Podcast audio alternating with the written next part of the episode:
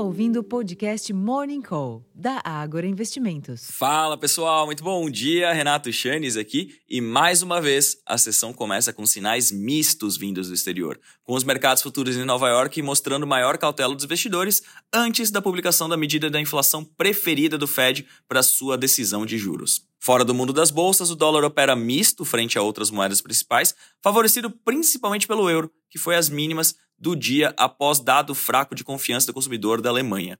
Enquanto que os contratos futuros do petróleo estão em baixa, em uma possível correção técnica, depois de saltarem cerca de 3% na sessão anterior, e os preços futuros de minério de ferro fecharam em queda de 0,1% e dali, portanto praticamente estáveis, cotados ao equivalente a 138 dólares por tonelada. Nesta sexta-feira, possivelmente, o Ibovespa deva refletir a cautela externa e mostrar alguma fragilidade nas primeiras horas de negociação, pelo menos. De fato, o EWZ, que é o principal ETF brasileiro negociado em Nova York, já caía algo como 0,5% no pré-mercado.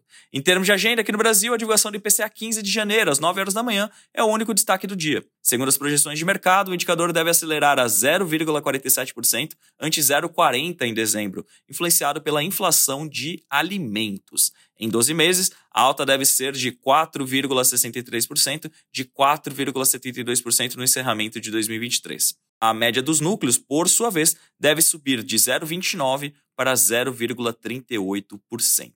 Nos Estados Unidos, o índice de preço ao consumidor às 10h30 da manhã, medido pelo PCI, é o principal direcionador de sessão, seguido pelos dados de vendas pendentes de imóveis ao meio-dia e o discurso da secretária do Tesouro, Janet Yellen, às 2h30 da tarde. Na frente corporativa, ainda antes da abertura do mercado, serão divulgados os balanços da American Express e do First Citizen Bank. Na Europa, a pesquisa do Instituto Alemão GFK aponta que o índice de confiança do consumidor na maior economia europeia recuará para menos 29,7 pontos em fevereiro, ante menos 25,4 pontos em janeiro, leitura que foi revisada de menos 25,1 pontos originalmente. O resultado de fevereiro veio bem abaixo da previsão, de menos 24,5 pontos. Finalmente, na China, no final da noite, portanto, com influência aparente nos mercados ocidentais somente na segunda-feira, será divulgado o lucro industrial às 10h30 da noite. Bom, pessoal, como vocês podem ver, realmente poucos direcionadores macro. Na frente micro tem bastante coisa, muita coisa acontecendo na frente corporativa.